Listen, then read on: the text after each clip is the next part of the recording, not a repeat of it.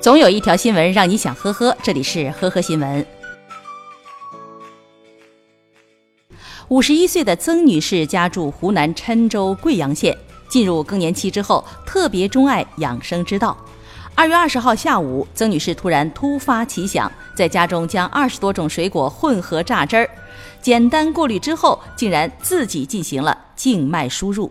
二十三日晚，曾女士因全身感染严重、凝血功能障碍、肝脏、肾脏、心脏等脏器受损，住进了 ICU。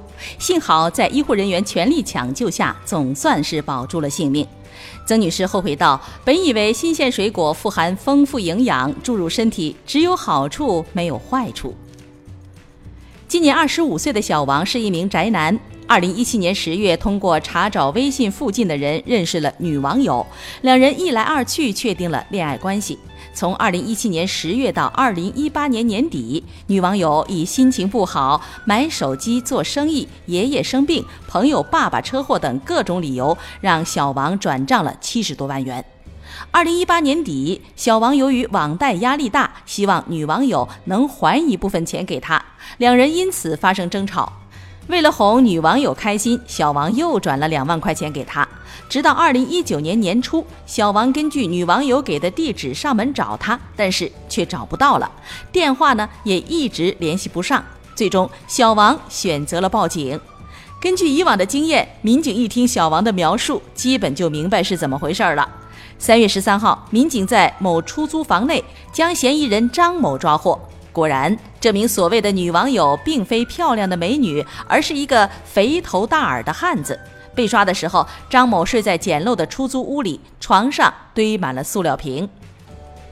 近日，成都市民张女士在美容院的介绍下，花十二万元买了内衣丰胸，为此还特意将胸内的假体取出。按照美容院老板的嘱托，张女士一边穿内衣纠正体型，一边增肥辅助塑形。两个月内从八十八斤长到了一百一十斤，但是她却发现胸是变大了，但是身体其他部位也胖了。张女士这才反应过来自己被骗了，想要退货，却发现美容院没有开发票。最终经市场监督管理局协调，美容院最终退还了十万八千元。三月十三号，江苏苏州的交警在巡逻的时候，发现一辆小轿车违停在路边。民警上前询问的时候，闻到驾驶人身上有浓重的酒味儿，随后将他带到传达室进行酒精测试。驾驶员贾某说自己喝了三两白酒，也叫了代驾，但是怕自己在小区里面代驾找不到，便将车从小区停车场开到路边等代驾，正好碰上了交警检查。而贾某得知自己的测量值属于酒驾而不是醉驾时，他竟然激动地一把抱住了民警，连声直呼“吓死了，吓死了”。面对这一突发情况，民警也忍不住笑了起来。三月十四号，河南宝丰的一对新人结婚现场发生了让人哭笑不得的一幕。